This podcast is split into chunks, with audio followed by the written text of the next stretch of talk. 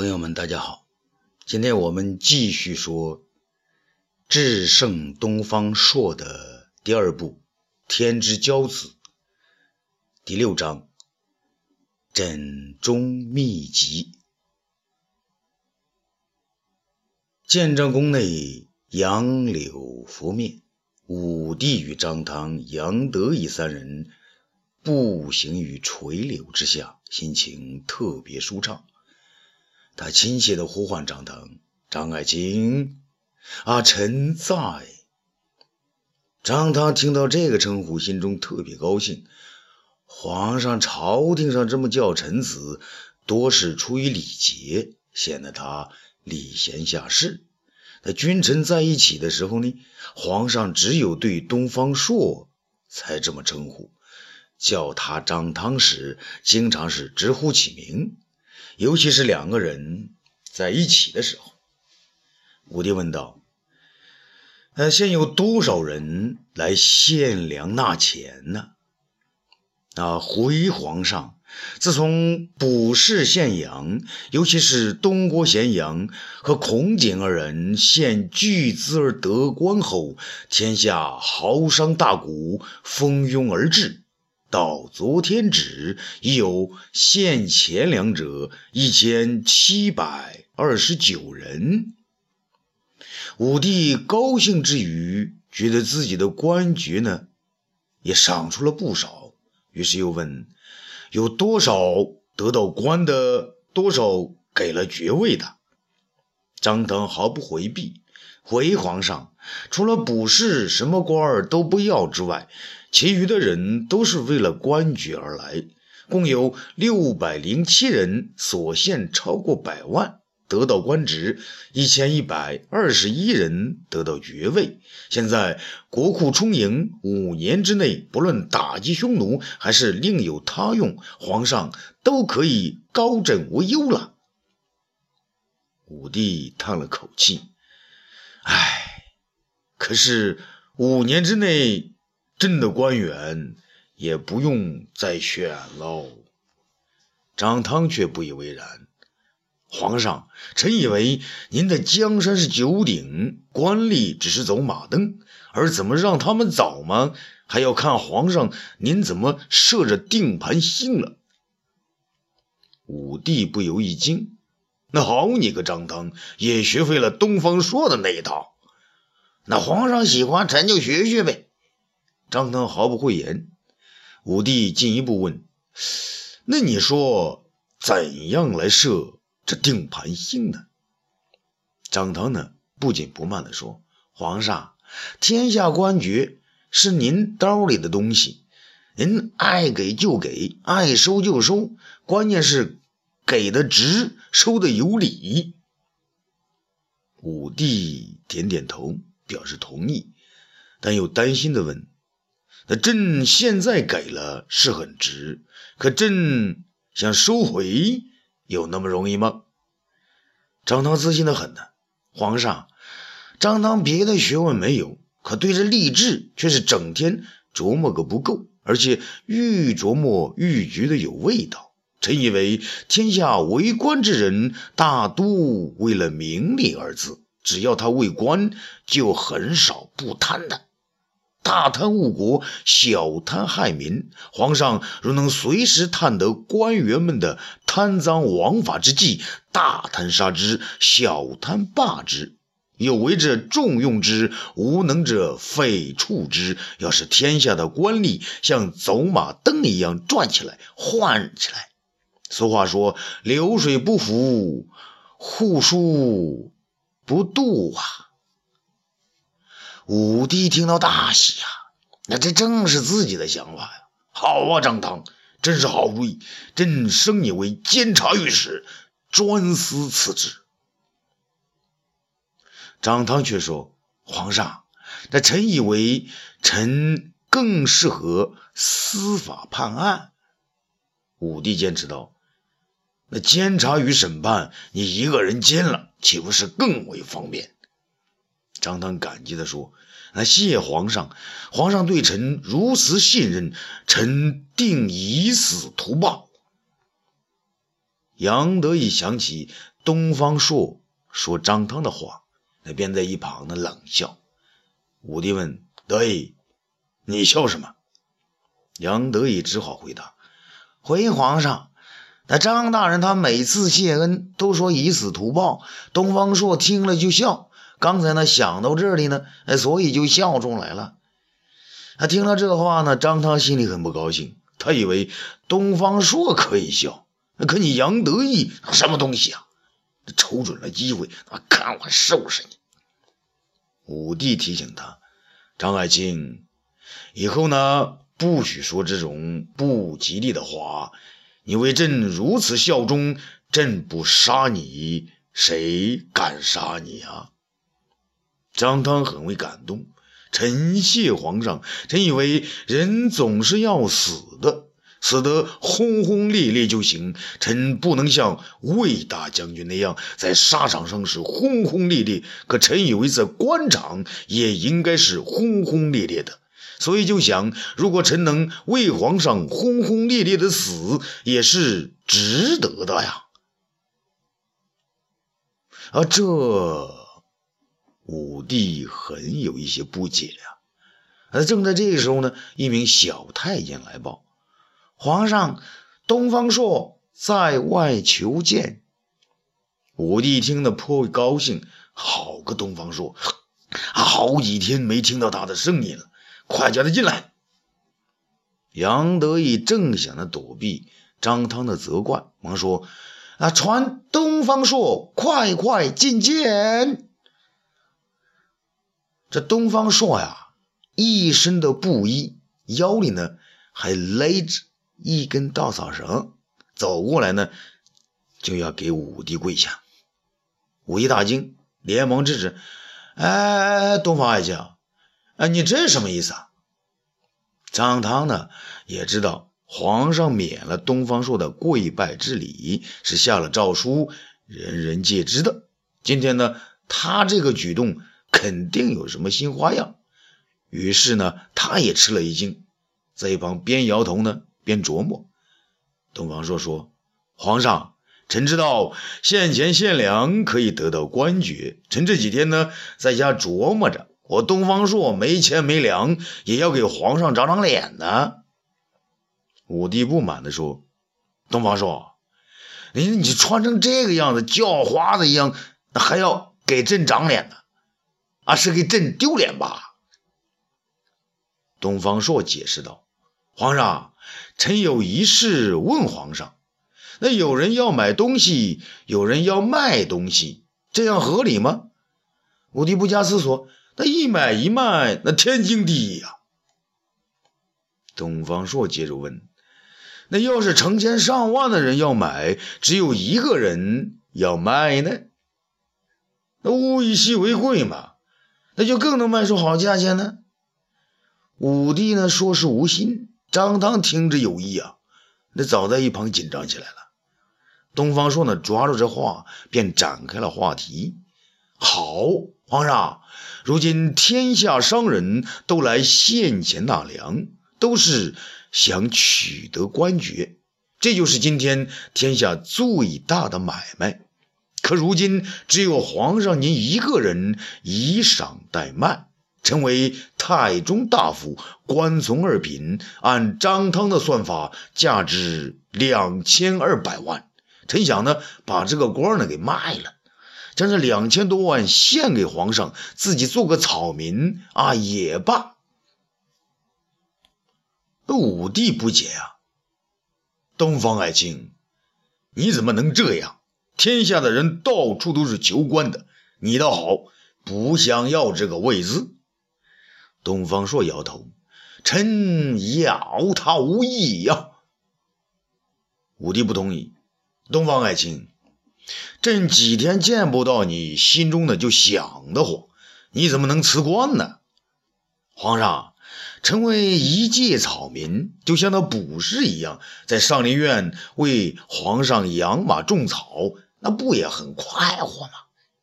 啊，这武帝呢，他不好回答。那一直在旁边听的张汤呢，好像听出了道道来，便说：“皇上，臣有一言。”不知可说与否？好，张爱卿，快帮朕啊想想办法。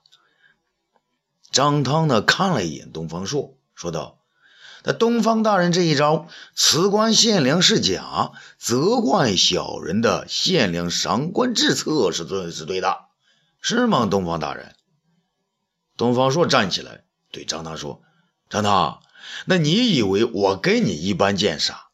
你用此计。”能使国库丰盈，军有粮草，也是奇功一件。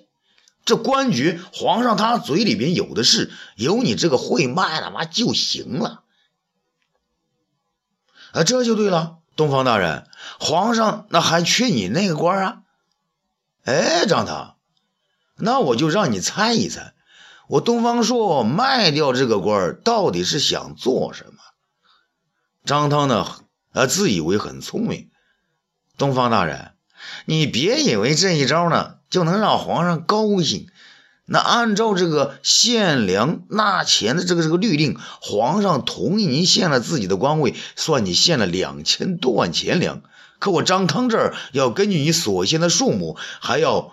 要求皇上再赏你个从二品的高官，你是不是以为东郭咸阳和孔景二人这次风头出的太大，您再来出个更大的风头，啊，压倒他们？武帝赞道：“好啊，程伟清说的好，朕差点让他给蒙住了。东方朔，你这是给朕耍猴啊！”东方朔却大笑起来，张汤。啊！你别以小人之心夺我君子之腹啊！张汤大为所惑。武帝问道：“啊，那你自己说，你现掉这个官儿，那要做什么呢？”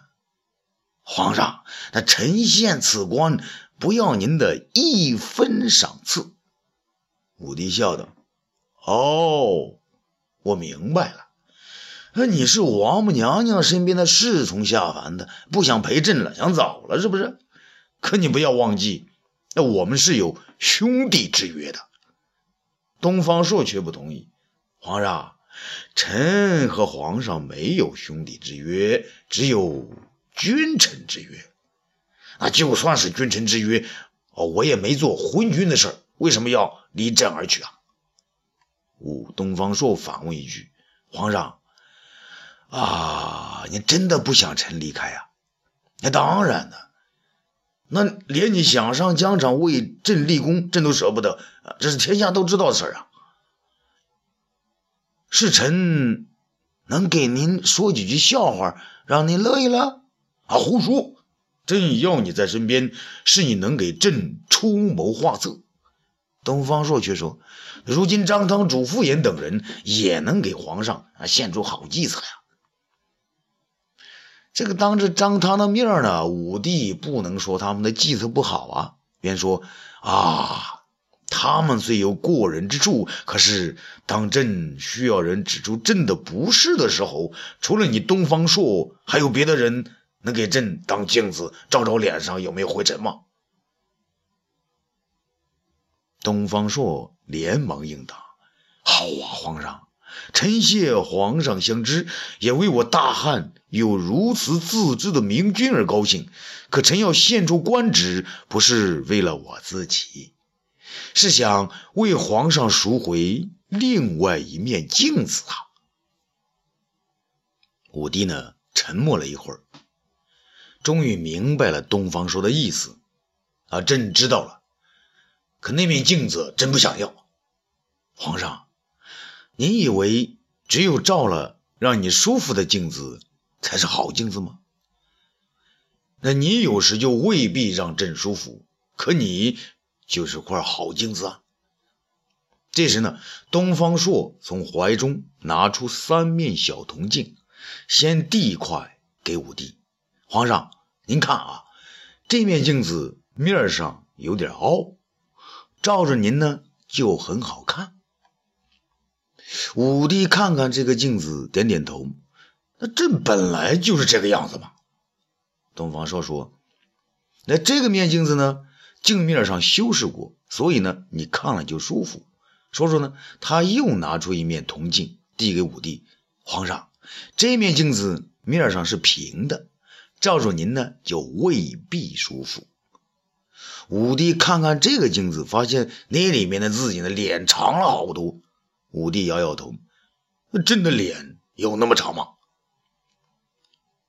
东方朔却说：“皇上，这个镜子照出的才是真的陛下呀。”武帝点点头，问道：“那还有一块呢？”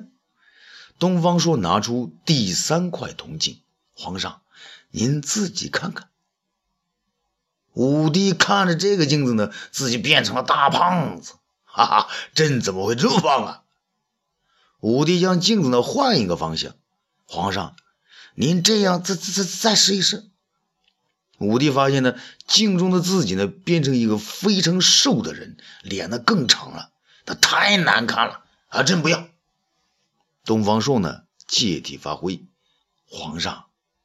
那些整天呢一味吹捧皇上圣明的，就是这一块凹得很厉害的镜子。您喜欢呢？啊，他说您胖啊，他就这样让您看。您喜欢他说您瘦呢，他就掉个个让您看。皇上，他们让您看的是他们脸上的您，可他们心中的您呢，可能是另外一个样子。武帝吃了一惊。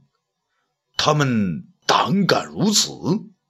东方朔接着接着问皇上：“您说，那这种镜子是看的人乐呢，还是制镜子的人乐呢？”武帝是说道：“你是说，啊，他们这样是戏弄朕？”东方朔呢，还是不回答。皇上，臣这把镜子呢，把这个镜子呢叫哈哈镜。武帝说：“那有人敢用哈哈镜来嘲笑朕，啊，朕要把这种镜子呢，统统砸掉。”张汤趁机说：“啊，皇上圣明。”武帝这才意识到，除了东方朔和自己在一起外，还有张汤。于是他便问：“哎，张汤，你是什么样的镜子啊？”张汤呢，倒也直言：“皇上。”臣比东方大人凹一点，照不出皇上的不是来，可也不会让皇上变得难看。东方说赞扬道：“好，张汤，你小子呢说了句真话呀。”武帝呢看了看镜子，又看看张汤，再看看东方朔。那东方爱卿，怎么像你这样的镜子太少呢？东方朔乐了。哈哈，皇上，您不是说我是神仙吗？武帝也笑起来。东方爱卿，真没想到，那这镜子还有这么多学问。东方朔呢，直截了当，直入话题。皇上，真正的好镜子是全平的，是吉安大人那样的。武帝见到东方朔呢，终于说出了本意，而且和自己猜的呢，一点也不差。心中是暗暗得意。好啊，你也不要给朕演那个什么辞官献粮的戏了，朕还不糊涂。呃，得意啊，奴才在，传朕旨意，让吉安官复原职，十天之后到长安见朕。啊，奴才领旨。武帝问东方爱卿，还有什么好说的吗？皇上圣明，臣为皇上高兴。张汤却道：“皇上，臣还有一言。”哦，快说。张汤道：“皇上，这次为了打击匈奴，陛下让天下捐献钱粮。可是到了现在，只有商人动了，各地豪强未动，各路诸侯更是置若罔闻。”臣以为，这虽是小臣和主父偃的计策不周，可陛下也不可不虑呀。武帝点头称是：“是啊，诸侯要封地，要赏赐，贪得无厌。可国有大事，他们就置若罔闻了。这些诸侯王啊，先皇枉让他们姓刘了。”张汤接着说：“皇上，今日天下最强的藩王，当属淮南王和衡山王，他们都没有一点表示。臣以为，武帝呢，用手指住他的话：“淮南王和衡山王都是朕的叔叔，朕能说什么呢？”这时候呢，有一个小宦官走过来，想和杨得意说话。武帝见他是李少君身边当事儿的，就把他招过来，问什么事。小宦官说：“皇上，李少君说仙丹已经炼成，请皇上御览。”武帝一听，那更是高兴，那果真是好事不断呐！东方爱卿，快快快快，跟朕去看看吧。啊，欲知后事如何，咱们下次接着说。